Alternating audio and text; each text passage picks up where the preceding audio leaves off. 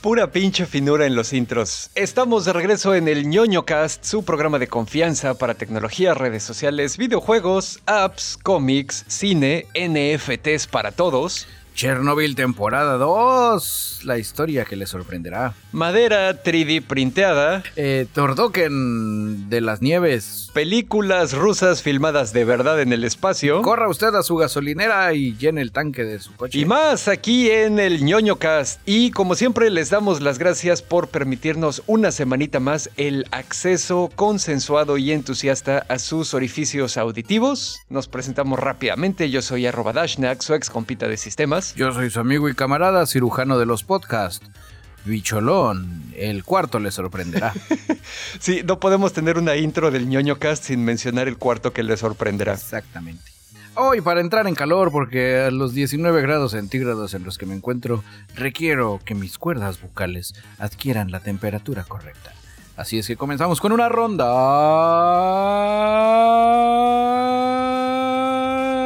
rápida. Cue, cue, cue. Desde que Apple implementó el control de privacidad en su nueva actualización a iOS, ya salieron las estadísticas. Solo el 4% de los usuarios de iPhone en Estados Unidos le dieron acceso a las aplicaciones de Facebook, o sea, Facebook e Instagram, a sus datos personales. Y eso significa que el 96% de los usuarios han decidido bloquear el rastreo. ¡Pow! En su cara, fuckers.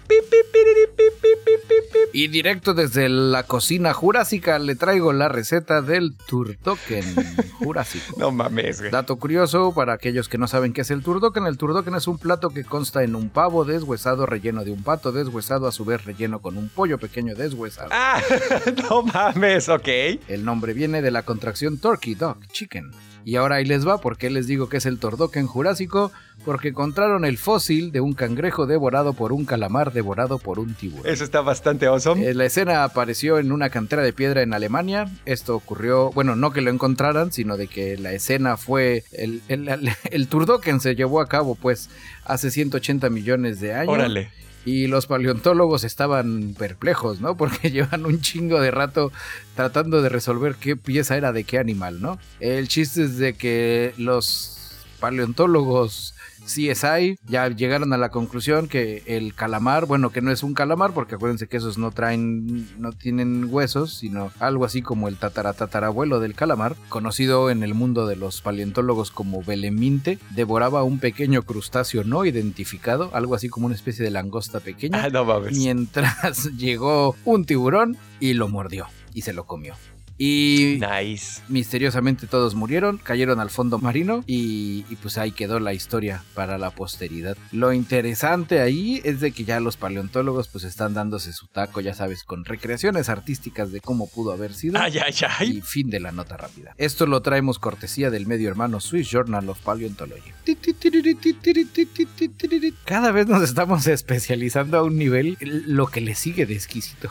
Efectivamente, ya ven, camaradas ñoño, escuchas lo que hacemos por ustedes. Eh, eBay oficialmente se va a subir a la venta de NFTs, los famosos non-fungible tokens que hemos descrito a conciencia en episodios anteriores. Y de esta manera ya los usuarios van a poder comprar bienes digitales, ya saben, tarjetas, videos, imágenes, GIFs, etc. Y cabe recalcar que esta es la primera vez que una plataforma de comercio electrónico anuncia que tiene intenciones de que esto ocurra, ¿no? La empresa le dijo a nuestro medio hermano Reuters que en un futuro planea tener tanto estándares de operación como nuevas herramientas integradas en la plataforma de eBay para la compra y venta específicas de NFTs. Obviamente esto incluye pues añadir tecnología blockchain, ¿no? Porque pues si no, no se pueden manejar los NFTs. Eh, cuando empiece este asunto va a ser un programa piloto, va a correr a cargo de unos cuantos usuarios destacados, ya saben, como en beta, ¿no? Para ver así que se rompe, que falla, que lo que sea y pues ya poco a poco lo van a ir abriendo. Todavía no hay fecha exacta, pero que van a empezar a trabajar ya en los próximos meses.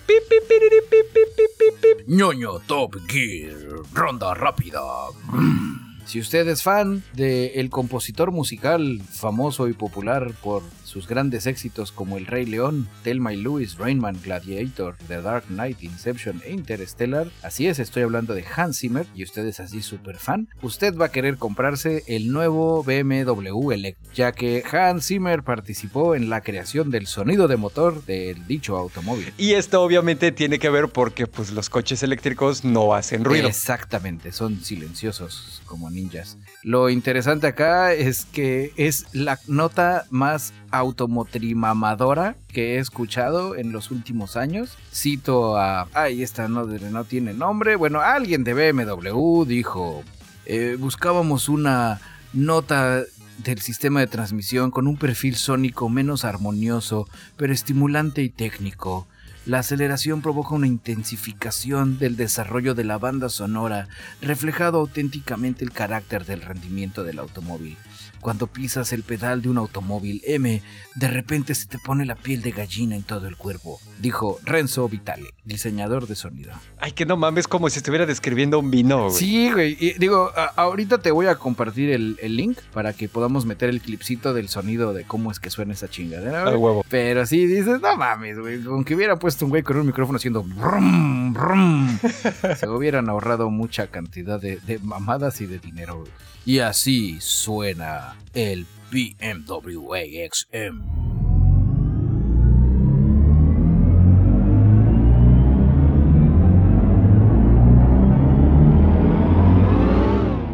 Como dato adicional, puedes, hay, hay como una variación donde suena más mamalón, ya que solo viene incluido en el iXM. Y si tú tienes un BMW i4M, puedes, contenido descargable adicional, okay. puedes comprar como DLC para que tu coche suene diferente, ¿no? El paquete compra que vas a comprar se llama BMW Iconic Sounds LA. Ay, no mames, güey. Donde ahora los coches van a tener DLC. A huevo, Y van a salir en betas y todos coleros. A huevo, güey.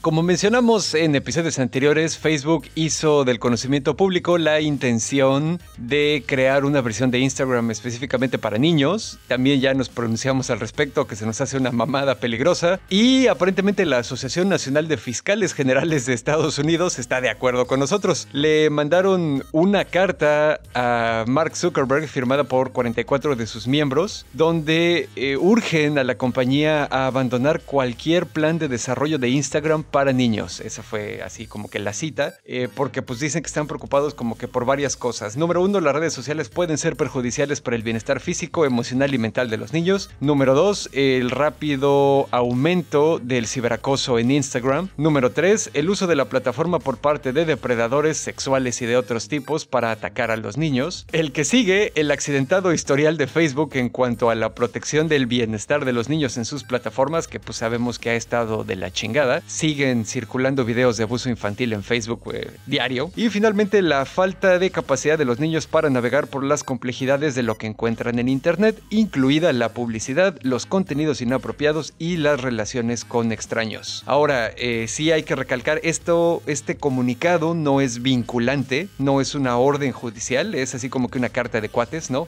Aunque pues obviamente en cualquier momento se puede convertir en una demanda, ¿no? O en una ley o lo que sea, dependiendo de para dónde se mueva. Y obviamente sorprendiendo absolutamente a nadie, a Facebook le vale verga y ya dijeron que van a seguir. Al carajo con sus reglas, dijo Facebook. Que él no se va a prestar para ejo circo. Porque ya lo teníamos muy olvidado, cabecita de algodón. Arrestan a influencer por viajar en su Tesla en piloto automático desde el asiento trasero. Ok. Esto ocurrió en California, donde la patrulla de caminos de California recientemente alertó a los lugareños de un hombre que parecía estar viajando desde el asiento trasero. ¿Por qué hablo así? Porque esto me suena más a las locas aventuras de los duques de Hazard que otra cosa. huevo. Rosco, de nuevo el auto fantasma está. Sí, obviamente después de una persecución y todo el desmadre, detuvieron a Param Sharma, de 25 años, donde lo detuvieron por estar haciendo así. Esta onda no es de que no puedas hacerlo, porque en el estado de California debe de existir un conductor al frente del volante. Efectivamente. Eh, cuando entrevistaron, entrevistaron a este Param Sharma, dijo que si lo va a volver a hacer y dijo, claro, cuando salí de la cárcel me fui en el asiento trasero del Tesla de un amigo, porque obviamente le encantaron el vehículo. El cuate este, además de ser un pendejazo influencer, dijo que no le importa y que se va a comprar otro, porque sus pasatiempos incluyen encontrar formas de gastar dinero y navegar en un yate. Vaya Vallejo de su perra madre. Obviamente con el dinero de su papá. Ah, que chinga su madre ese güey. Sí, yo espero que próximamente, ay, que no le pase nada. Que, que entre a Patreon y vea, vamos a ver si, si es tan pinche millonario. A huevo. Podemos crear un tier solo para él. Oye, sí, de, de hecho podríamos empezar así, si usted es ñoño escucha, está aburrido, busque a este güey en Instagram y dígale, ¿cuánto que no compras el ñoño cast? Y ya ahí, A huevo. a ver si le alcanza. Ya sabes, Dashnak, hay que rechazarla primero. Exactamente. ¿Quieres un vaso de agua? ¡No! ¡A la chingada! ¡Ah! Bueno. Y en buenas noticias para la sustentabilidad, una compañía de manufactura y diseño industrial que se llama Desktop Metal eh, acaba de crear un proceso que bautizó Forest. Es como Forest, como, Como bosque en inglés. pero con U en lugar de E. Y que básicamente lo que hace es recicla madera y la 3D printea. Agarran los desechos de otras cosas que se hacen con madera, muebles o lo que sea, lo muelen todo, lo convierten ahí en una pastita rara y lo meten a una 3D printer eh, diseñada específicamente por ellos que usa ahí como un substrato líquido que luego se evapora y la chingada. Ok. Total que es básicamente como 3D printear con filamento, o sea, puedes hacer las mismas estructuras que antes no se podían hacer con moldes y lo que sea, pero es con madera. Oh. También está chido porque eh, dentro de, de las posibilidades que hay para jugar con esta chingadera, con este material, eh, digitalmente puedes agregarle grano a la madera para que no sea así como un bloque sólido sin nada, sino que de veras parezca Tenga textura. Exactamente, la textura, la beta, le puedes agregar la beta. Y pues ya después lo pintas y la chinga de lo que sea. Y pues le están tirando a tratar de eh, utilizar esta tecnología para vender productos de lujo sin deforestar bosques de maderas preciosas. Muy bien. Saludos a, a Richard Maderas Plásticas. Si usted vive en la ciudad de Cancún o alrededores y desea información sobre cómo adquirir maderas plásticas, digo, no son estas 3D printables, pero pues vamos a echarle aquí el, el, el pañuelazo al compa. Exactamente. Ahí contáctenos y nosotros lo, lo- lo enlazamos con él. Así es. Pi, pi, pi. Productores de la miniserie Chernobyl transmitida por HBO eh, se están relambiendo los bigotes, dirían las abuelitas, porque en un sótano inaccesible de las ruinas de Chernobyl se ha iniciado una reacción de fisión nuclear. Ok. Esto, además de ser material perfecto para la segunda temporada de la miniserie, es de verdad. Esto ocurrió hace unos días. Investigadores hablan de un aumento en las emisiones de neutrones de la habitación. Ajá. Niveles que han aumentado alrededor del 40% desde principios de 2016, pero ahora ya llegaron más allá y pues todo pintan que está, si o, o desaparece o nos preocupamos. Sí, están en eso de que todavía no sabemos porque después volvió a bajar, pero sí sienten que lo tienen que estar monitoreando muy cabrón. Ustedes ya saben, si este pedo revienta, lo escucharon primero en el ñoño cast y si no pasa nada, fue culpa de Calderón. Exactamente. Este, según Neil Hayat, profesor de química de materias nucleares de la Universidad de Sheffield y miembro del Comité de Gestión de Residuos Radioactivos del Reino Unido, cito, es como las brasas de un pozo de barbacoa. Es un recordatorio para nosotros de que no es un problema resuelto, es un problema estabilizado. ¡Pau! Actualmente están hablando de tasas de fisión muy bajas, por lo que no es que fuera un, no es como un reactor nuclear burbujeante y así, pero pues que hay que estar ahí al pendiente, ¿no? Pues sí, porque en cualquier momento se sale de control esa reacción otra vez y pues ya valió verruga todo. De hecho, porque hombres de ciencia ya están preparando un plan de contingencia, donde si hubiera que tener que intervenir así veloz, eh, van a tener que implicar humanos o robots o robots humanos, perforar la habitación, rociarla con un líquido que contenga una sustancia como el nitrato de gadolinio, Ajá, que absorbe neutrones. absorbe neutrones y ahogarían la reacción de fisión. Para usted y yo, que somos pues somos gente de campo, gente de pueblo que no estudiamos ciencias nucleares. Es como cuando estás haciendo las carnes asadas y se te está saliendo el pedo de control, llenas una botella de refresco con agua, le haces un hoyito a la taparrosca y, y le haces así para que quede la brasa a punto, chavo. Brasa sin fuego. Ah, huevo, ya los estoy viendo así con una botella de PET gigante. Exactamente. Y un brazo robot que la aplasta. A huevo.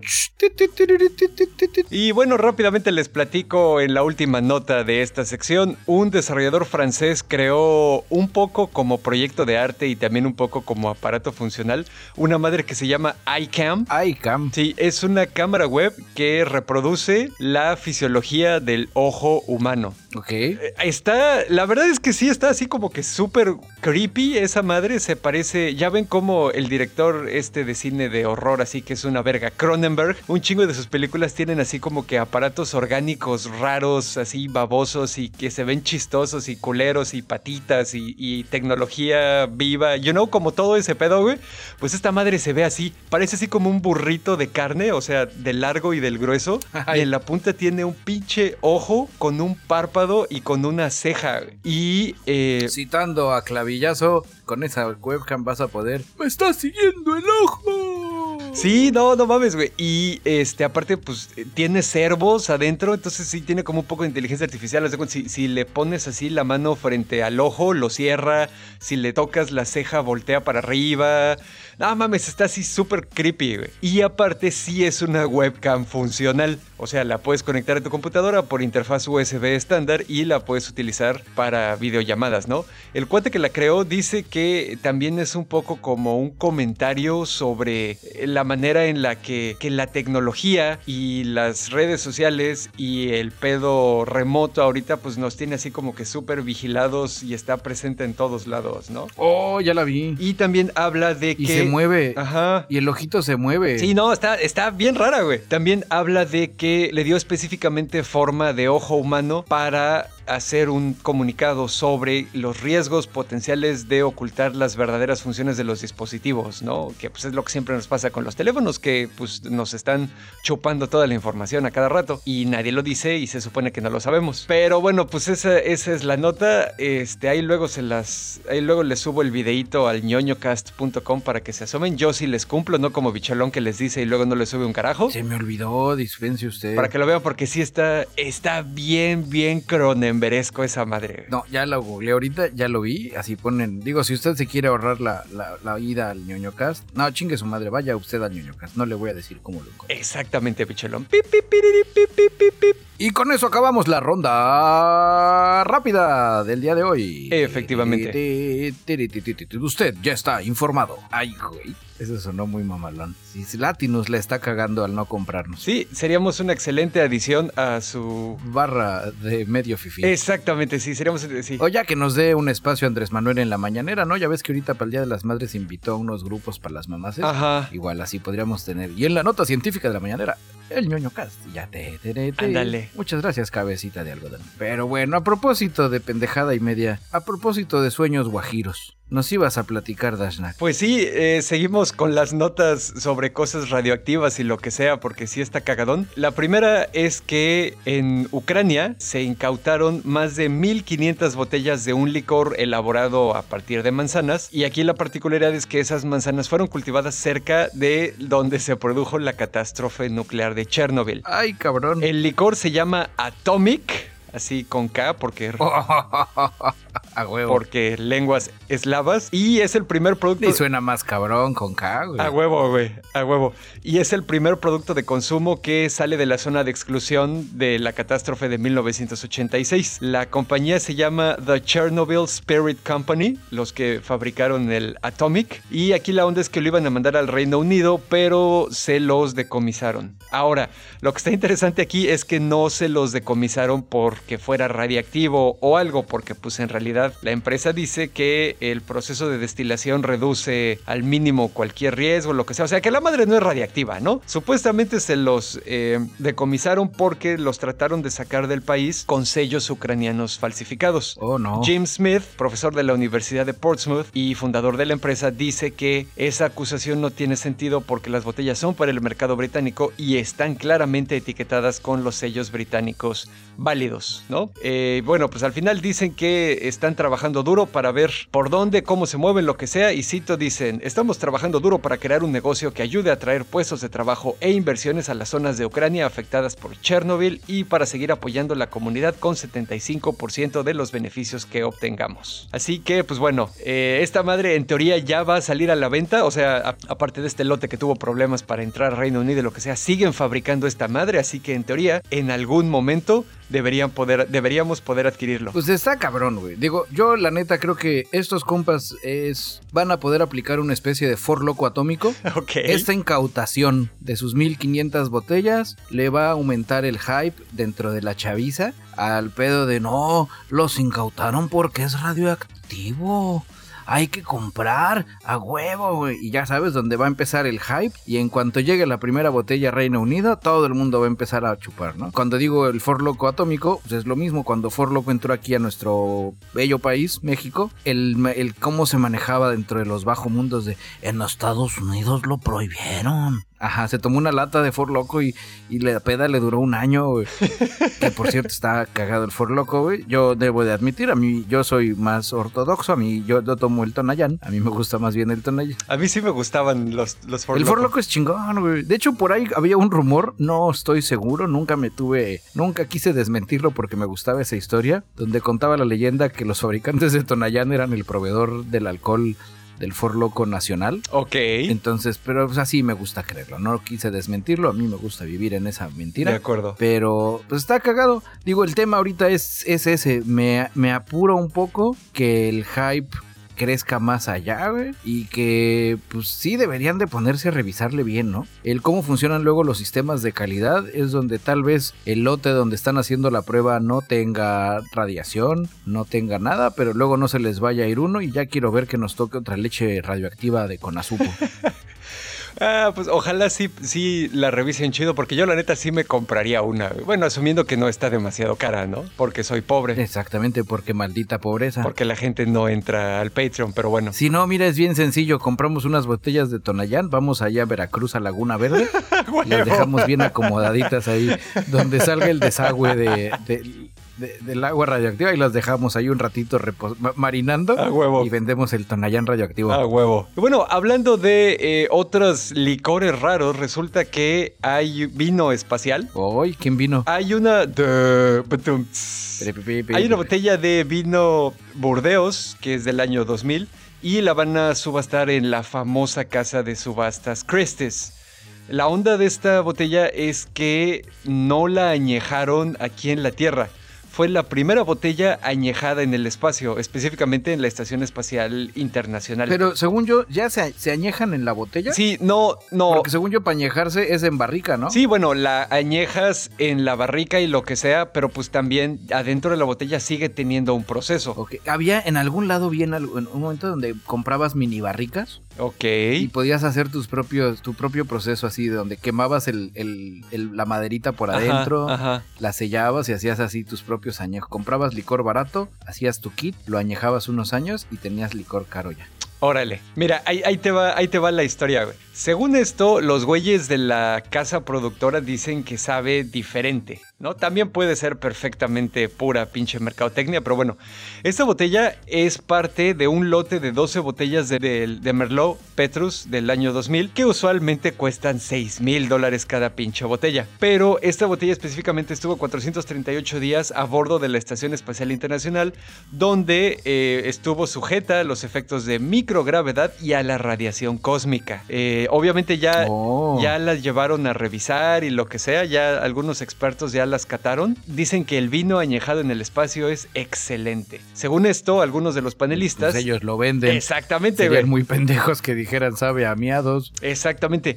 Eh, según Christie's, que pues es como les dije, la, la casa de subastas, dicen que algunos de los güeyes que cataron el vino dicen que el sabor del vino añejado en el espacio, cito, se parecía a pétalos de rosa y que olía a cuero curado o una fogata. Además de que tenía un brillo naranja. O sea, la misma chingadera, güey, ver cómo sacarle dinero a gente rica que no sabe en qué gastárselo, güey. Y la botella regresó a la Tierra el pasado 14 de enero en una cápsula de SpaceX. La, la tirada, se, Ok. se espera que la botella va a alcanzar aproximadamente un millón de dólares en el costo y viene empaquetada en un baúl personalizado que también viene con una botella de Petrus 2000 terrestre y un sacacorchos hecho a mano con forma de meteorito y un decantador. O sea, bueno, al final digo, sea o no sea diferente el sabor y whatever, este, la compañía que envió el vino al espacio se llama Space Cargo Unlimited y dicen que están esperando que los beneficios de la venta de esta botella los van a reinvertir para seguir haciendo experimentos relacionados con el vino y el proceso del vino en el espacio. Dicen que tienen ahorita otros experimentos en línea para ya así como que en, en la filita para hacer ahí en la Estación Espacial Internacional. Eh, uno de ellos es, por ejemplo, estudiar los efectos de la microgravedad en los brotes de la vid y también un plan para estudiar el proceso de fermentación en el espacio, según nuestro sitio hermano Live Science. Como dato curioso, ya me metí rápido a googlear en Amazon. En categoría cocina comedor, subcategoría fabricación de cerveza y vino, eh, subcategoría producción de vino, subcategoría barricas. Ok. Te venden tus barriquitas así tamaño tamaño más chiquito que un garrafón, más grande que un bidón de galón, Ajá. para que puedas en tu casa añejar tus bebidas en, en barril de madera de roble americano, carbonizado para añejar, o barril de roble grabado sin esto. Así tienen varios tipos y tienen incluso hasta cera de barril americano para sellar fugas en barriles de madera. Órale. Venden un kit para añejar en barrica desde tu botella, así que yo creo que le echas madera adentro. Ok. Y todo esto, sí, te digo, los precios van desde, a ver, déjame voy al caro. Este, el, este que está personalizado, 200 dólares. Pero así vámonos al económico, porque pobreza, 30 dolaritos. Dispensador de barril de whisky de madera en miniatura, 27 onzas. Este, ¿cuál otro? Y sí, o sea, para que hagas tus. El kit, por ejemplo, añejador de dos espirales de infusión en botella de roble añejado en barril, eh, cuestan 10 dólares. Ok, entonces aquí la moraleja de esto es que podemos comprar vino California de cajita, meterlo en una de esas barricas y ya chingamos. Ujú. Y luego decimos que lo mandamos al espacio y ya, güey. A huevo. Oye, está ching... Uy, voy a empezar a hacer mi, toña... mi Tonayán reserva especial Espacial. de ñoñocast. Así ya Ah, sabes. no mames, a huevo. Espacial. Oye, sí, sí, me voy a la luna, me voy a llevar uno de estas madres. A huevo, para que le dé ahí la radiación cósmica. Para que agarre sabor radioactivo. En fin. El día de hoy en el ñoñocast. Misterios sin resolver, que tal vez se puedan resolver o no, no lo sabremos hasta el final de la nota. Elon, la profecía.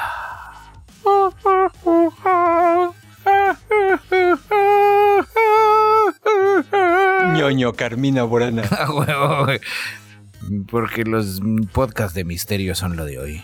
Hace más de medio siglo que Werner von Braun, un ingeniero alemán nacionalizado estadounidense en 1955, para poder entrar a la NASA, escribió el relato más influyente sobre la planificación de misiones humanas a Marte. Duele. Nota curiosa, en 1955, Elon Musk no había nacido. Todavía. ¿Coincidencia? No lo creo. Werner es considerado como uno de los más importantes diseñadores de cohetes del siglo XX. Fue jefe de diseño del mítico B2 y Saturn V que llevó al hombre a la luna. Que también aquí, dato curioso, este cuate Werner es parte del proyecto Paperclip, donde los gabachos reclutaron a los científicos nazis después de que se acabó la Segunda Guerra Mundial. ¿Coincidencia? No. Sí, no, sigue sin ser coincidencia. Esos ruidos que escuchan son los agentes de negro que están tratando de abrir mi puerta. Ok. para que no les diga la verdad. Werner trabajó en el, en el proyecto Apolo. Mientras él chambeaba ahí, empezaba él a bocetar su plan para llevar a los seres humanos a Marte. Con esa idea en mente, él consolidó el libro llamado Project Mars, A Technical Tale. Un relato de ciencia ficción sobre una misión tripulada al planeta rojo, basada en diagramas y cálculos completos de ingeniería que incluyó en, el en un apéndice al escrito Ajá. pero la novela no fue publicada. ¿Coincidencia? En 1951, como dato curioso, él ofreció su primer simposio sobre vuelos espaciales sostenidos Ok. en el planetario de Hayden de Nueva York y la revista alemana sobre vuelos espaciales Welter Truffenhardt publicó el apéndice y antes de finalizar este año salió la venta en Alemania bajo el título de Mass Mars Project. Das Mars Project. No, ¿Sabes? Más que canción de Ramstein me suena como de, de Kraftwerk. A huevo. Das Mars Project. Tru, tu, tu, tu. Elon Musk atrás. Lo interesante de acá, perdón, es que de acuerdo con Universe Today, que cita fragmento del texto escrito por este compo, él dentro de la novela decía, una vez instalados, se creó un gobierno marciano dirigido por 10 hombres, cuyo líder fue elegido por sufragio universal durante 5 años bajo el nombre o título de Elon. ¡Oh! Es el nombre del título de la posición, no es presidente, es el Elon. Exactamente. Ok. El Elon, el gobernante marciano será el Elon. Dos casas del, del Parlamento promulgaron las leyes que administrarían tanto el Elon como su gabinete. La Cámara Alta fue denominada como el Consejo de los Ancianos y se limitó a nombrar a unas 60 personas, cada una de las cuales fue nombrada de por vida por el Elon como vacantes en caso de muerte. Ok. Lo interesante acá es que Werner imaginó el futuro que hoy pretende alcanzar el visionario Elon Musk, conocido como el genio del milenio. Wow. Ya crómasela, güey. No, pues yo qué, Werner es el que se la cromó sin conocerlo. Ah, ok, ok. Dentro de los datos interesantes es que el Elon, el nombre Elon significa roble en hebreo y obviamente el Project Mars es hoy en día una fascinante coincidencia que algunos están viendo con tintes a convertirse en profecía. Oye, sorprendente que Werner usara el este un nombre en hebreo cuando unos años antes había estado trabajando de manera como muy precisa en tratar de eliminar a todos los hablantes de hebreo que quedaban en el mundo, ¿no? Pues igual y fue una manera de camuflajear sus intenciones. Pero te digo aquí, de las cosas interesantes, digo yo sí me declaro, no voy a decir super fanboy de Elon Musk, pero se me hace una persona muy, muy simpaticona. Ok. Sí, no, yo, fíjate que yo la verdad no. Y lo interesante ahí es que él sería el Elon, Elon, el Elon de Marte. Solo por eso estaría cagado. Pero a ver, Dashnak, desde el otro día yo tenía esa curiosidad. Tenía esa curiosidad de por qué tu odio a Elon Musk. Sí, no, digo, para nada lo odio porque pues no lo conozco al güey, ¿no? O sea, lo conozco como lo conocemos todos por sus interacciones en redes sociales y el- sus apariciones en los medios de comunicación y lo que sea. Definitivamente no lo odio, pero sí no sé si es un... O bueno, también un poco mi, mi visión, mi idea de él ha cambiado, porque pues obviamente cuando todos escuchamos de él y vimos todas las cosas que empezó a, a hacer como que en estos últimos años, pues sí decíamos así como que, ah, no mames, qué chido, pero ya conociéndolo más al güey, él, Elon Musk es como P.T. Barnum, ¿te acuerdas del, del, eh, circo Barnum and Bailey? O, o también como eh, Thomas Alva Edison, que ya ves que, que sabemos que Edison no era un inventor, güey. Era un güey que se sabía vender muy bien, pero no todas sus invenciones eran suyas. Se robaba invenciones, Oh. etcétera, etcétera. Este Elon Musk es una máquina de hype. Es definitivamente una persona muy inteligente. Sin problemas lo llamaría una persona brillante incluso, pero definitivamente no es Tony Stark. ¿Qué? ¿No es Tony Stark? No, no lo es, bicholón. Por el contrario, Elon Musk es errático, arrogante y yo lo llamaría hasta egoísta. ¿Es Tony Stark? Es, no, ahí te va. Es más un promotor que un creador, güey. Nada más falta que sea alcohólico. Pero él, él es, como te digo, él es más un promotor que un creador. Sí, parte de ser brillante es saber rodearse de la gente correcta y lo que sea, pero la manera en la que él se presenta y se esfuerza por ser conocido, como el visionario que hace todo él solo, güey, no es compatible con la realidad, no es así y la neta se me hace culero, güey. En el caso específico de Tesla, por ejemplo, Elon Musk no es cofundador de Tesla, güey. No es fundador de Tesla tampoco. Lo, lo fundaron dos personas que se llaman Martin Eberhard y Mark Tarpening.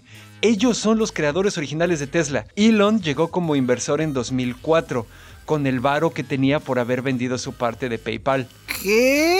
Sí, no sigo, estoy en shock. Y resulta que se llevó tan mal con Eberhard que Elon hizo berrinche hasta que lo corrieron. Corrieron a Eberhard de la compañía y se estipuló por contrato que se le iba a conocer a Elon Musk como cofundador. Cuando pura verga que lo es, güey. Todas sus compañías. No mames. Tesla Motors, Solar City, que ya ves que es la que hace las baterías y los paneles, y también SpaceX, juntas se han beneficiado de aproximadamente 4.9 mil millones de dólares en apoyos del gobierno, de acuerdo a una investigación hecha por nuestro medio hermano The Times. ¿No? Ujú. En el caso específico de Tesla, por ejemplo, se beneficiaron de un eh, préstamo de bajos intereses de 465 millones de dólares que les dio la administración de Obama y aparte todos sus clientes recibieron eh, créditos en impuestos federales por un chingo de años cuando te comprabas el, un Tesla, ¿no? Como incentivo para cambiarte a un auto eléctrico. También eh, los, eh, ¿cómo se llama? También los estados donde estaban haciendo negocios les daban cierta cantidad, ciertos vales, como aquí en Cancún, por ejemplo, cuando compras una casa y te dan un vale para que te compres un aire acondicionado verde, cosas así, ¿no? A cambio todo esto de comprar los vehículos de cero emisiones. En total, en todo el mundo, para Tesla solito fueron 3 y cacho mil millones de dólares. Tesla y Solar City continúan a la fecha reportando pérdidas netas después de tener una década haciendo business, güey. Sin embargo, las acciones de ambas compañías así están, ya sabes, por los cielos, haciendo que el valor de las acciones que tiene Elon sea de 10 mil millones de dólares aproximadamente. Pero sí me explico, o sea, ya después de todo esto que les dije, pues está, está construido un poco sobre la nada todo esto, ¿no? Ahora, sí, todo mundo recibe subsidios, digo, eso no está mal. Al final, los subsidios son la manera que tienen los gobiernos para invertir en ideas que consideran beneficiosas a mediano o a largo plazo, ¿no? O de cubrir también costos. ¿Me estás diciendo que Tesla es un neoliberal? Por supuesto que sí. ¡No! Subtítulos: Christ in AMLO. Fíjate, eh, eh, aparte de, esto de, invertir en las ideas beneficiosas y lo que sea, pues otra cosa que hace el Estado cuando da los subsidios es cubrir costos de infraestructura básica que la iniciativa privada no está dispuesta a cubrir, ¿no? Hay ocasiones, por ejemplo, en las que una compañía de telefonía celular dice, no, pues no me voy a ir a meter allá porque pues no me sale y entonces el Estado tiene que intervenir y dar subsidios y meter dinero para que esas cosas ocurran. Porque a diferencia de lo que nos quisieran hacer creer los anarcoliberalistas, güey, de repente el Estado sí tiene que existir y sí tiene que meter la mano. Entonces no lo critico por esto, porque pues él ofreció un producto, ¿no? Que, que el Estado dijo, mm, a huevo sí, vamos a invertirle para que ocurra más rápido pero sí lo critico por su retórica mentalidad de tiburón donde el cabrón vende humo y espejitos convenciendo a todo mundo de que él es un hombre que se hizo a sí mismo y se levantó así solo del suelo y que todo han sido ideas suyas. Pura verga, güey. Su manera de conducirse es parte de esta línea gabacha falsa y demostradamente inútil que ha llevado a los extremos de desigualdad letales que vemos todos los días, güey. En que en Estados Unidos a los creadores de empleo y a los innovadores les dan así tax breaks millonarios que no hacen más que enriquecerlos a ellos de una manera desproporcionada y obscena en contraposición a los salarios miserables y a las vidas de los empleados, güey. Sí me explico, o sea, llega el Estado, invierte en él y lo que sea porque sus ideas, el cabrón se hace billonario ¿no? Y sus eh, trabajadores pues siguen igual que los de Amazon, güey, jodidos. ¡Ay, qué pasados de verga! También como todos estos cabrones billonarios, güey, Elon Musk aplasta en sus empresas cualquier intento de sindicalizarse de sus trabajadores, güey. Y aparte, el güey es un bully. Hace relativamente poco, Musk amenazó con mover las fábricas de Tesla y sus cuarteles generales también de Fremont, California, moverlos a Texas o a Nevada después de que eh, los oficiales de salud del condado donde estaba le dijeron que no le habían dado permiso todavía de que abriera la compañía dentro de, las restricciones de la pandemia, ¿no? total, el cabrón los acabó demandando y los oficiales de salud tuvieron que doblar las manitas y le permitieron a Elon abrir la fábrica de Tesla ahí en Fremont antes de la fecha que la que se supone que se iba a poder, siempre y cuando se apegaran a ciertas eh, guías de seguridad, ¿no? Pues se, se, apegaron también esas guías de seguridad que entre los meses de marzo y diciembre 400 trabajadores en la planta de Tesla dieron positivo a COVID-19. ¿Qué? Además contagió de COVID a sus empleados. Exactamente, güey. Los registros de seguridad en las plantas de producción que tiene no están así tan chidos como deberían de ser, güey. Los satélites que mandan mandaron al espacio, ¿te acuerdas que interferían con observaciones astronómicas porque eran brillositos y les valió verga y de todas maneras los mandaron? El Tesla contaminado que mandaron a Marte, que el güey lo mandó como una... Eh, como un anuncio nada más y nadie se preocupó de descontaminarlo y llegó con, va a llegar con bacterias a Marte. El cabrón juega. Eh, bueno, eso está chingón, digo, eso juega al los que nos gustan las cosas caóticas, eso está chido. Pues sí, pero estás de acuerdo que no se deben hacer así las cosas, güey. Hay un protocolo. Porque él, él no es entonces este Tony Stark, él es Hank Scorpio. Bueno, finalmente, el güey... Sin la sí- parte buena onda de lo de Homero Simpson. El güey siempre está mame y mame con eso que te digo de que el anarcoliberalismo y el güey se echa sus choros contra la mano intrusiva del gran gobierno que le estorba para hacer negocios y lo que sea y siempre diciendo que él se creó a sí mismo cuando ya establecimos que ha recibido un chingo de dinero del gobierno, que no está mal, pero entonces que no mienta el cabrón. No te vas a hacer rico como él levantándote a las 5 de la mañana, ni nada de esas mamadas. El cabrón no es un güey que hizo todo de la nada, güey. Al final, ¿cuál es el valor real de sus empresas? No sabemos, pero lo tiene bien eh, escondido con contabilidad creativa y también con venta de energy credits. Los energy credits son una de esas cosas no tangibles que se pueden comerciar en las bolsas del mundo, ya sabes, como los futuros y todas esas pendejadas, y que eh, representan una prueba de que un megavatio hora de electricidad se generó a partir de un recurso de energía renovable. Como el güey trabaja con paneles solares y baterías eléctricas, vende un chingo de esas madres y de ahí es de donde viene un montón de su del valor de sus compañías, ¿no? ¿Qué? El cuate Elon Musk, güey, vende espejos. Se ha formado un culto de personalidad a su alrededor. Se hace ultra rico a costa de todos, igual que Jeff Bezos de Amazon, por ejemplo. Y aparte tuitea pendejadas una y otra vez. Y esas son las razones. Pero Dashnak, él, él me dijo que me amaba. Eh, No estoy diciendo que sea mala persona, digo, no sé, te digo, no lo conozco, güey. Pero no es la persona que se ha esforzado para que Bueno, al menos no ha tocado a nadie de manera inapropiada. Bueno, todavía. Que ya se sabría, ¿no? Pero definitivamente no es la persona que se ha esforzado que nosotros creamos que es, güey. ¿Sí me explico? Sí, oye, está muy cabrón. Digo, sigue siendo una persona divulgada. Es, es hasta cierto punto tiene licencia. Digo, no se cae de mi pedestal al 100% por la divulgación de la ingeniería y demás que está haciendo a favor de hacer. Ajá. Pero, chango, sí, me, me acabo de. Me acabas de dar así una. Un, un reality check del señor Elon Musk. Ya no lo, ya no diré que es mi amigo. Para eso es específicamente este podcast que hacemos, para que la gente sepa cosas. Va a ser muy incómodo que sí me vaya a la luna y cuando lo conozca, así decirle, ay, este, hola. Este, ay, qué incómodo. Que si me avienta el pinche espacio, va a ser tu culpa, Dashnak. Pero no hay pedo. Confiaré en que vengarás mi muerte. Efectivamente. No dejando que él sea el Elon de Marte. Sí, no, bueno, y te digo, ya, ya fuera de todo cotorreo, esta madre no es personal, güey, porque te digo, no lo conozco, pero... Y, y ni siquiera me estoy poniendo en una posición moral de decir que la manera real en la que hace las cosas está mal o bien, aunque bueno, sí podemos decir de alguna manera, sí podemos emitir cierto juicio de valor sobre el hecho de que, por ejemplo, estar matando sindicatos y esas cosas, pues sí es como mal pedo, ¿no? Pero mi queja principal es esa, güey, el cabrón es un showman. Vende espejos y es se dedica más a curar cuidadosamente su imagen pública que a de veras hacer todo lo que dice que hace. La prueba está en que, en que todo lo que tú creías, por ejemplo, pues era como que las cosas que él quiere que la gente crea sobre él, no la realidad, güey. Changos, eso está muy cabrón. Pero bueno, dicho esto, pues el cabrón también eh, está invirtiendo ahí para que se solucionen algunos pedillos que sí nos pueden ayudar. Así que bueno, quién sabe. Esto no es para quemarlo, ni para odiarlo, ni nada. es una de cal por las que van de arena. Pues sí, efectivamente. El señor Elon Musk, si usted está escuchando esto, eh, pues contáctenos para su derecho de réplica, Ajá. para que pueda defenderse.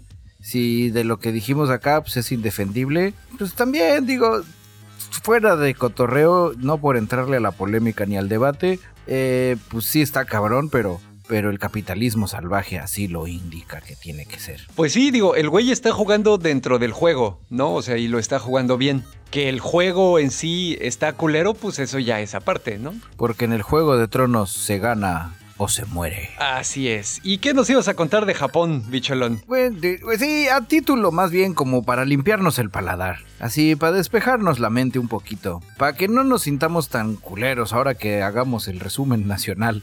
Eh, porque vean que en todos lados del mundo hay de dónde cortar. Pues ahí les va. Japón. Una ciudad japonesa. Un bello, algo así como el tangamandapio japonés de pescadores. Ok. Eh, gasta la ayuda para combatir el COVID. Eh, nada más y nada menos que una estatua de un calamar gigante. Ah, no mames, ok. Digo, cool, pero no mamen. Ahí está, ahí les va. La ciudad japonesa de Noto, situada en la prefectura de Ishikawa, destinó parte de las ayudas en construir una estatua de un calamar gigante de 12 metros de largo. El- la construcción fue de 27 millones de yenes, Ok. más o menos 200 mil euros. Fuck. Y obviamente, pues muchos, muchos habitantes están criticando la decisión de no puede ser, debieron de haber comprado un calamar más grande. no mames. De las cosas, ¿por qué un calamar gigante? Pues porque Noto es famosa por sus calamares gigantes. Y obviamente es, no es una decisión del gobernante de que se volvió loco, sino que es un plan a largo plazo. Ok. Es donde el gobernador de Noto dijo, oh, Noto es famosa por calamar gigante. En Japón, aquellas ciudades que tienen una mascota o una estatua gigante suelen ser un gran sitio para turistas japoneses. Ya sabes, donde el, e, en Japón, si tu ciudad Ajá. tiene un algo gigante o una mascota, todos van a ir a ver la mascota o la estatua gigante. Ajá. Le hace el caso del Gundam gigante, le hace el caso de la estatua de Mazinger Z tamaño real, el Eva a tamaño real, y así nos podemos ir siguiendo, siguiendo cosas, ¿no? Entonces, gobierno local, ah no, esta parte ya no estoy hablando en japonés. El gobierno local se defendió de las críticas alegando, alegándose de que ahora la gente va a saber dónde queda Noto. Es una localidad que es un municipio pesquero. Entonces, pues van a reportar a largo plazo grandes ingresos económicos. Ok. Eh, también dentro de los datos curiosos y antes de que le echen la culpa a Calderón, eh, la prefectura de Ishikawa solamente ha contabilizado 76 fallecidos desde el inicio de la Ah, pandemia. ustedes lo tienen bastante bajo control. Sí, o sea, también no es un pedo así de que, de que estén, estén inyectando vacunas de mentiritas a la banda o que la gente no tenga cubrebocas. Pues fue un pedo así de, pues 76 no está, pues vamos a poner un pinche calamar. Y la neta está bien chingón el calamar, güey. Es así como chido, güey. ¿Es eso? Nice. ¿O Japón sabe algo que el resto del mundo no sabe? Ah, ya, ya lo vi. Está chingón, güey. No mames. Está cotorrón porque es así como medio realista, pero al cierto tipo, los colores y, y así está como chistosín. Y sí, y sí veo a los japoneses yendo. Tiene, tiene ese est- estilo caricaturesco mangazoso japonés también a la vez. Está como que ligeramente chibi, güey. Ajá. Pinches japoneses, güey. Y esta es la nota, la nota de color calamar. Muy bien, bicholón. Y pues bueno, ahora regresando a dar notas que nos hagan odiar a la humanidad, ahí les va la vergüenza de la semana, pero necesito que bicholón me cante el tema, porque a mí no me sale. Güey, güey, güey, güey, Vergüenza de la semana. La yeah. Ve- Vergüenza post-punk de la semana. Pues ahí les va, ya sabemos que hay personas que están eh, malitas de su cabeza o de sus emociones o de qué sé yo y pues tienen de alguna manera adicción a las redes sociales y a los likes y a la aceptación que se supone que representan, ¿no? Y están dispuestos a hacer lo que sea para parecer más populares de lo que en realidad son. Ok. Hay una mujer que se llama Audrey Nicole Francisquini eh, A la madre. y que dijo, "Mm, yo ya chingué, güey, todos la están cagando, güey. Yo tengo la idea perfecta para ganar seguidores en Instagram. Ahí les va. Ok. Agarró su mochila. Chichis. No, no, no, no, eso lo hace todo mundo, güey. Esto es otra cosa. Oh. Agarró su mochila, su patineta, seguramente su gorrita roja volteada para atrás también, y fue a la American Senior High School en Miami. Ok. Se hizo pasar por estudiante a pesar de tener 28 años. Ok. Y ahí adentro se dedicó a entregarle a los estudiantes flyers con su perfil de Instagram y pidiéndoles que la siguieran en, eh, que siguieran su perfil. Ok. Aparte de todo eso, que bueno, ese, ese fue como su plan, ¿no? Lo cagado de todo este asunto es que se estuvo grabando todo el tiempo. Todo el tiempo que hizo esta madre se estuvo grabando. Entonces, en algún momento los güeyes de seguridad le dijeron, a ver, señora, pues, pues qué, bueno, no, señora, jovencita. A ver, jovencita, ¿qué pedo con esto? No, estoy buscando en la oficina de registros. La dejaron ir. Siguió molestando a los alumnos, güey. Siguió dándoles los flyers. Le avisaron entonces a la administración del establecimiento, y cito aquí, de una amenaza potencial en el campus. Y le hablaron a la policía, güey. Ok. Esta mujer después logró eludir a la policía y se escapó de la escuela por una puerta lateral, pero la encontraron porque seguía transmitiendo todo por Instagram. Entonces dijeron, ah, se salió por acá, no sé qué, síganla, síganla. Y la siguieron hasta su casa porque en su casa seguía transmitiendo, güey. Ok. Y entonces ahora está, está enfrentando cargos por robo, interferencia con una institución educativa y resistencia no violenta a un oficial de la ley. Y le cerraron la cuenta de Instagram. Oh, no. Tanto trabajo para nada. No, no sabemos si está permanentemente baneada de la cuenta. simplemente ahorita pues no está activa, ¿no? Así que quién sabe si consiguió seguidores o no y para qué chingados los quería. Pero esa es la historia, señores y señoras. ¿Cómo ven? Esta es la historia, pongan atención, de cómo mi vida se transformó. Sí, no, no mames, ¿qué pedo, qué pedo con la banda, güey? ¿Qué, ¿Qué nivel de necesidad de atención llega a tener uno para hacer esas cosas? Estoy ahorita entrando a su Instagram, Audrey-Francisquini, y está como privada. Cambió ya su foto de perfil por el meme de Hello Fellow Kids con su cara. Ah, huevo, sí. Tiene tres publicaciones, 2.264 eh, seguidores, 106 seguidos. De hecho, la voy a seguir para ver sus tres publicaciones. A ver al rato que me acepte. Y su perfil dice Video Explanation Coming, stay tuned. De hecho, está interesante. El, el, en su biografía de Instagram viene Protect Our Children. Please share to spread the word, raising awareness. Video explanation coming tuned. Como ejercicio, digo, voy a jugarle al abogado del diablo. Tal vez voy a estarle buscando chichis a las lagartijas, sabiendo que no las tienen. El, el cómo expuso el tema de que ella pudo entrar a la escuela y que la policía no la agarró luego, luego, Que les pudo entregar cosas a los chavitos, que pudo interactuar en uno a uno. O sea, no quiero sonar a señora mamá soccer mom preocupada de pudieron haber sido drogas. Alguien piensa en los niños, porque los niños cuando quieren drogas saben perfectamente dónde comprarlas. Exactamente. Pero pensando más como un onda hombre de ciencia, pudo haber sido un reclutamiento de alguno de esos grupos subversivos, insurgentes Está, está cagada. De hecho, de las otras cosas que estoy leyendo ahorita en ese otro artículo es donde decía que Francisquini estaba mostrando su cuenta de Instagram que incluía videos y varias imágenes de ella usando una máscara de diablo. Puta, nada más falta que sea una pinche fanática religiosa o una de esas que dicen los extraterrestres reptilianos vienen a cogerse a nuestros niños, güey.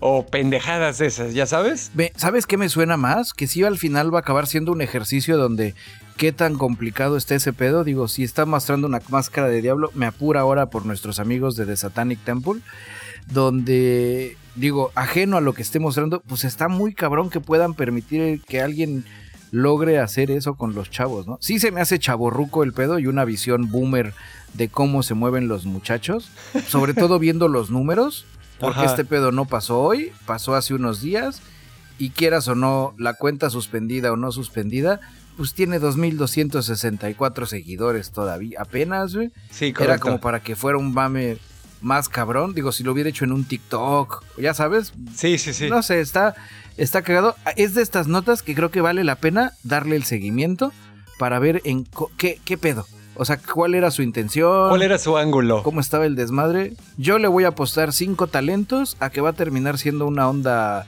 radical conservadora sobre vean lo fácil que es acercarse a nuestros niños, por eso están vapeando como locos.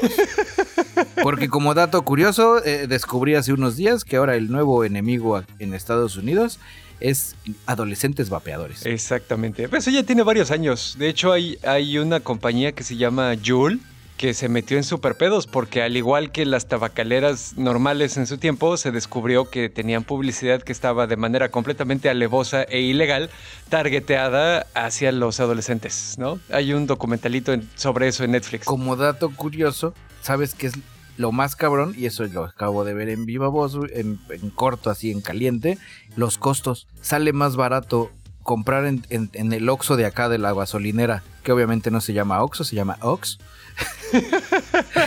tienen los anuncios de los de las vap, de las vape pens, de las plumitas vapeadoras. Vape pens. De las vape pens, ándales. Tienen esas más, güey, salen muchísimo más baratas que comprar una cajetilla de cigarros. Sí, pero pero no lo hagan, muchachos. Obviamente te piden tu identificación y la chingada, güey. Pero está, está cagado. Y paseando ahí en, en un puente donde había como adolescentes, la otra onda es que los chavitos no lo están haciendo por la nicotina, sino lo hacen por el mame y los sabores frutales. Efectivamente. Sí, no, y también cada vez salen más este eh, estudios sobre cosas que te hace el vapear que no sabíamos. Cosas en el corazón, te producen inflamación crónica en el intestino, etcétera, etcétera. Así que si decimos no fumen, tampoco vapen. O sí, porque hagan lo que pinches quieran, pero sepan que les hace igual de daño o hasta más. Aguántese con las consecuencias, porque este mundo la lección número uno es todo tiene consecuencias. Así es. Su tío bicholón yo soy y de las consecuencias les voy a hablar. Ah. Esos mensajes para que lleguen a la juventud, porque todo en rap llega mejor a los niños. Y ahora, en la nueva sección, conozcamos los miedos y temores de Bicholón que nadie sabía y ahora la gente que oye el podcast tal vez sabrá y espero no las usen en mi contra con algún gas que me haga ver mis miedos como el del espantapájaros en Batman. Ajá. Terror a 100 metros de altura en China. Oh, ya sé que vas a platicar. Venga, venga. Esto ocurrió hace unos días en, la, en un parque, que es un, eh, perdón, en un complejo turístico construido sobre la montaña de Pijian, cerca de la ciudad china de Longjing. Todos hemos visto los videos que nuestras mamás, tías, tíos o papás nos han enviado en, en WhatsApp, donde ves todos los puentes. Es como una especie de parque extremo de alturas en, en las montañas, donde está que si el puente de que te pasas en una cuerdita, que si el cuartito de vidrio flotando en el aire. Bueno, aquí fue el puente a 100 metros de altura de vidrio donde vas caminando y que luego hay una como placa que es una pantalla y que se rompe y todo el mundo se asusta y brinca y la chingada. Ajá. Pues se rompió. Verga. No la pantalla, sino el chingado puente de vidrio, güey. Que todo el mundo te dice, nah, no se rompe, pásale, bicho, no te debe de dar miedo a las alturas. Estas madres nunca se rompen, pues a la verga se rompió. Y no solo se rompió, sino de que había un cabrón cruzando el puente. Hubo vientos de 140 kilómetros de velocidad. Eso hizo que se rompiera el panel que estaba ahí. Y No afortunadamente, mames. gracias a que ese güey tenía genética japonesa, sus reflejos ninja lo salvaron. Verga, güey. O sea, no solo se rompió, alguien estuvo a punto de caerse. Así es. Y el cabrón se trepó, se aprendió del parandalcito, güey. Y así como si no, como si agarrarse y no caerse fuera a pasar de moda. Ahí estaba el cabrón. Verga. Con el piso de vidrio roto, güey. El turista suspendido a más de 100 metros de altura. Después de que el puente de cristal sobre el que caminaba se rompiera. No pasó a mayores porque en chinga llegaron los servicios de emergencia. Lo cruzaron, salió sano y salvo. Ok. Así es. Citando a la gente, al personal del ayuntamiento de Longjing en su página de Weibo, dice, nuestro personal se apresuró hacia el lugar con equipos de emergencia y consiguió llevar a cabo con éxito a la persona atrapada a un lugar seguro. Eh, posterior a eso, el afectado fue trasladado a un hospital para recibir atención psicológica después del traumático incidente. Pero fue dado de alta horas más tarde con un pantalón nuevo. Sí, a huevo, de seguro, güey. Sí, no, váyanse a la verga, güey. Eh, Ustedes no lo saben, pero me dan miedo las alturas, güey. Muy cabrón, güey. No se nota porque soy una persona que controla sus miedos y sus instintos, güey. Pero siempre que vamos a un pinche parque de tirolesas, a un tobogán muy alto, ay, pásale, no te pasa nada, güey. Por estas cosas no me gusta subirme, güey. Porque las cosas no pasan hasta que pasan, güey. Y ese cabrón aprendió la lección a la mala, güey. Y como es chingón en la gente que sabe qué pedo, güey, uno debe de aprender de los errores de otros cabrones, güey. Ese güey lo aprendió en sus zapatos, yo lo aprenderé en los zapatos chinos del turista atrapado en el puente. Ok. Cuando vayamos a un puente de cristal y me digan, bicholón, bicholón, ¿por qué no te subes? Porque se rompen, güey. No me subo a veces. Digo, me puedo subir, pero pegado al barandal y voy en agarradito así. Para que cuando se rompa te quedes en el- la estructura de metal. Para cuando se rompa, me quede detenido y la gente que me obligó a subirme se caiga la verga y en lo que van cayendo 100 metros les dije, ya ves, cabrón, te dije que sí se rompía. Ok, eso es bueno saberlo. Bueno, en realidad yo ya sabía lo de las alturas. Bicholón es una criatura terrestre. Tiene la forma de una criatura terrestre. Así es, a mí me gusta, a mí me gusta mi piso al nivel del mar. Así, así, estamos hechos para este nivel, así. sí. Ah, no mames. Y también no me gusta luego, ya luego les explicaré por qué tiene que ser al nivel del mar, no más, no menos. Y bueno, en otras cosas, dándole seguimiento a la nota de del PANOUT, esta chingadera del padrón de datos biométricos. Ya les habíamos platicado que el INAI, el Instituto Nacional de Acceso a la Información, había decidido meter una controversia de inconstitucionalidad ante esta pendejada del PANOUT. Ya se subió también el IFT. Oh, no. Ajá. Dijo, primero que nada, se las cantó que no hay dinero para eh, recursos para el PANOUT para el ejercicio fiscal de 2021. Porque cuando a finales del año pasado se hicieron las partidas presupuestales para ejercerse este año, a nadie se le había ocurrido esta pendejada y nadie le asignó dinero. Entonces el IFT no tiene para hacer la parte que les corresponde a ellos, que ya ves que decían que tienen que tener ellos el servidor central y bla bla bla y la protección y lo que sea. Ya dijo, no estén chingando, güey. Y aparte de eso, están diciendo que van a meter igual recurso de inconstitucionalidad porque viola las garantías eh, de los ciudadanos mexicanos delineadas en el artículo quinto y sexto de la Constitución. El artículo sexto establece que todo mexicano tiene derecho a la libre manifestación de ideas, bla, bla, bla, bla, bla, y que el Estado tiene que garantizar el acceso a las tecnologías de la información y comunicación para poder tener esa libre manifestación de ideas y entonces el PANAUT entorpece esto y le pone una traba artificial. Y también que el artículo quinto de la Constitución establece que todos los mexicanos pueden dedicarse a la profesión, industria, comercio o trabajo que les acomode siempre y cuando sean lícitos y que eh, pues estas pendejadas que están haciendo también es un obstáculo para que los mexicanos puedan hacer eso, ¿no? Entonces, pues sí, ya, no, no hay de otra. O sea, ellos también la van a armar de pedo y exactamente como decíamos,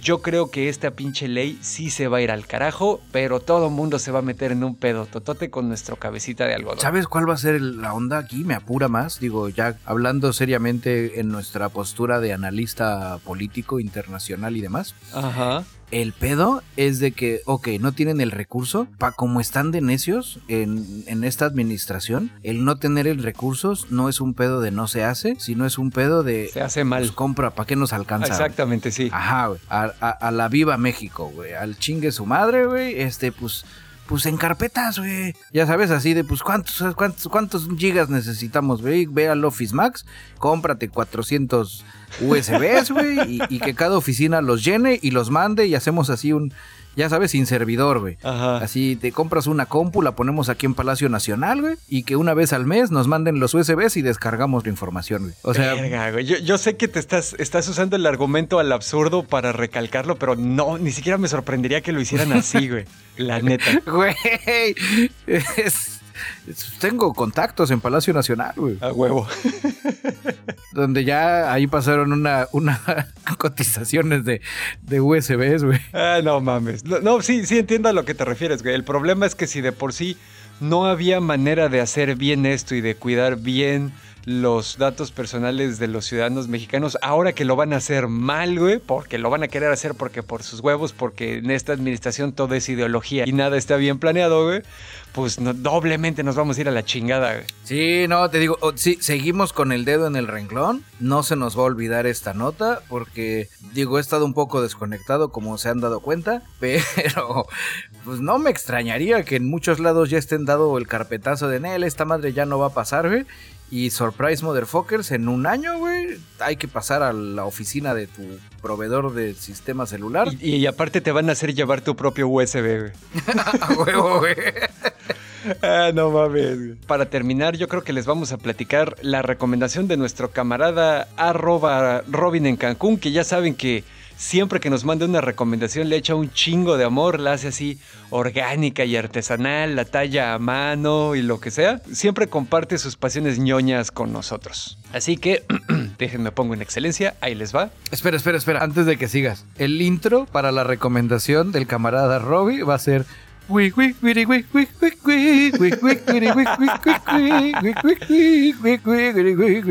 Recomendación del camarada Robbie. Super Smash Bros. Ultimate es un juego exclusivo para la Nintendo Switch publicado en el 2018.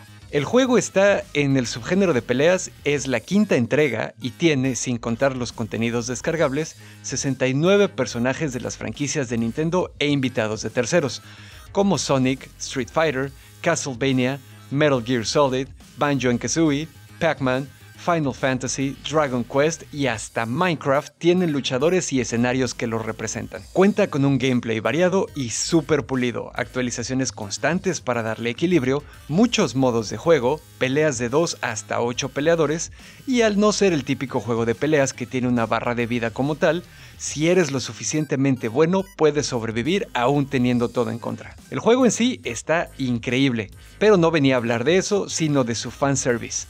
Cada detalle del juego, movimientos, expresiones, ataques, apariencia, reacciones y hasta poses son lo que se esperaría de cada personaje. Incluso de personajes acartonados como Steve de Minecraft fueron adaptados de una manera genial. Sobre esto, el creador y director del juego, Masahiro Sakurai, comentó, Como creador de Kirby me molesto si aparece en un juego y la imagen o movimientos son erróneos.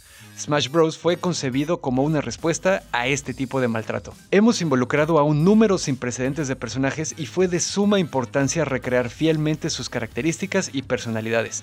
En ningún caso quería traicionar a los creadores originales. Además, no solo se incluyen más de 900 canciones y ya. Muchas fueron mezcladas, restauradas, combinadas o arregladas por músicos de Nintendo o por los creadores de la obra original. Si nunca llegan a jugarlo, por favor, cuando menos, échense un clavado a su música. Personajes, escenarios y música derrochan atención y amor al detalle, lo que sumado a un excelente gameplay vuelve un agasajo jugar. Igual y podrá no ser del gusto de todos, pero la cantidad y calidad de contenidos es innegable. Leí en alguna ocasión que Smash Bros. era un homenaje a los videojuegos en general, y sí, sí cierto. Ahí estuvo la recomendación de nuestro camarada Robin en Cancún, queridos ñoño, ¿escuchas? Uy, uy, uy, camarada Robin en Cancún es un... Espera, no, espera, le estoy cagando. Oh, camarada Robin en Cancún, es un deleite escuchar sus curadas recomendaciones. A continuación, procederemos con nuestras recomendaciones mucho menos exquisitas mi recomendación del día de hoy no es, no es, creo que es la primera vez que recomiendo un trailer. No sé cómo va a estar la película. Ok. No espero nada de la película. Estoy satisfecho solo con el trailer. El trailer es The Green Knight. Es una película de fantasía inspirada en una de las leyendas más míticas del rey Arturo, Ajá. donde vemos las locas aventuras de Sir Gawain y el Caballero Verde. Es Gawain, ¿no? Gawain, sí. El Sir Gawain y el Caballero Verde, que suena a chiste de Polo Polo, pero no es así. es un manuscrito del siglo XIV. Ajá. Así es, con los números romanos, cuando es el pedo de ahí, me encamoto y tengo que regresarme uno para atrás. Ok. Así es que sí, siglo XIV. En, el- en la película vamos a ver la historia de Sir Gawain, interpretado por el actor Dev Patel, sobrino del rey Arturo, quien viajará en una aventura para enfrentarse a un misterioso ser de piel verde que no es Hulk, conocido como el Caballero. Es algo así más bien como un, como un Groot. Sí, Digo, si nos sí. ponemos acá. Si no nos ponemos tan exquisitos. Pero el tráiler está bien chingón, güey. La película se estrena el próximo 30 de julio y, y viene valiendo verga. El puro tráiler es una chulada. güey. Sí, l- Esa es mi recomendación. sí, la neta, yo también lo vi y sí está muy chingón. Digo, obviamente esperemos a ver qué tal queda la obra final, pero por lo menos el tráiler solito sí se puede disfrutar. Si la película es el tráiler este, y te lo van repitiendo más veces, con eso ya queda. güey. A huevo. Por mi parte es todo. Muchísimas gracias. Y pues bueno, ñoños, con esto ya nos despedimos rápidamente, como siempre. Queremos recordarles varias cosas. Una de ellas es que le extendemos un eh, cariñoso y sentido agradecimiento a nuestros camaradas que están apoyándonos en el Patreon. Cuasi erótico. Ok, bueno, de bicholón. Orgásmico. Ok.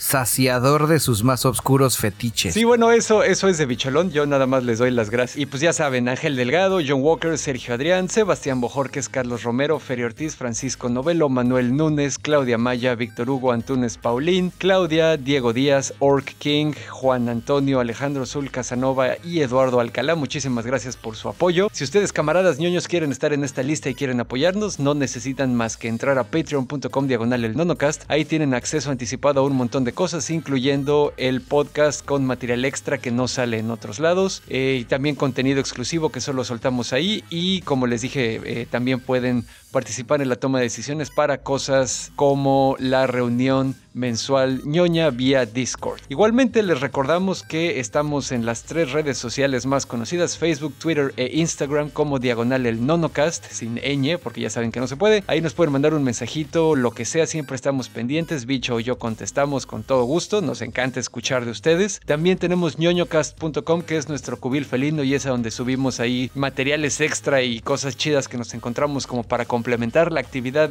del podcast. Y creo que de avisos parroquiales es todo, a menos que Bicholón quieras agregar algo más. Un saludo especial a nuestros amigos de la PAM. Muchas gracias, Garbas, por permitirnos compartir el, episodio de esta semana en el grupo de Facebook, uno de los grupos de Facebook más grande. PAMP es Pintores Anónimos de Monitos de Plástico. Si a usted le gusta pintar miniaturas, si usted está en, el modelismo, pero quiere saber más allá de, de pintar avioncitos y pintar monitos y cosas por el estilo, así los encuentran en Facebook. La neta está bien chingón. Y muchas gracias a todos ustedes, miembros orgullosos de la PAMP sobre todo si son mancos de oro como yo. Efectivamente. Y pues bueno, dicho esto, ya nos despedimos. Yo fui arroba Dashnak, su ex compita de sistemas, así me encuentran en Twitter. Yo soy su amigo y camarada cirujano de los podcasts, Bicholón. Y este fue el ñoño, ñoño, ñoño cast. ¡Oh!